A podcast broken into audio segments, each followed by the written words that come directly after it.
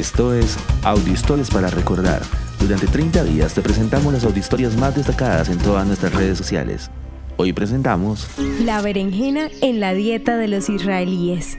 Desde la época en que los judíos habitaban en España, la berenjena fue considerada comida de marranos, y quienes la comían eran sospechosos de ser judíos que ocultaban su verdadera identidad. Quienes cultivaran, almacenaran o usaran berenjenas en sus platos eran sometidos a una inspección del Tribunal del Santo Oficio, una institución creada por los reyes católicos para mantener la ortodoxia católica en sus reinos. A pesar de todo esto, la berenjena se fue convirtiendo en un ingrediente habitual en la comida de los judíos condenados al exilio. Fue así como el consumo de berenjena se extendió por la Europa mediterránea hasta llegar a Israel. En la actualidad es un ingrediente de diferentes recetas como el savich, que es un sándwich relleno de berenjena frita, huevo duro, hummus, lechuga, perejil y amba, uno de los más populares de Israel.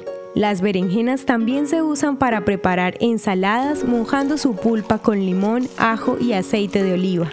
También se pueden rellenar, apanar, ahumar, freír o usarse como aderezo.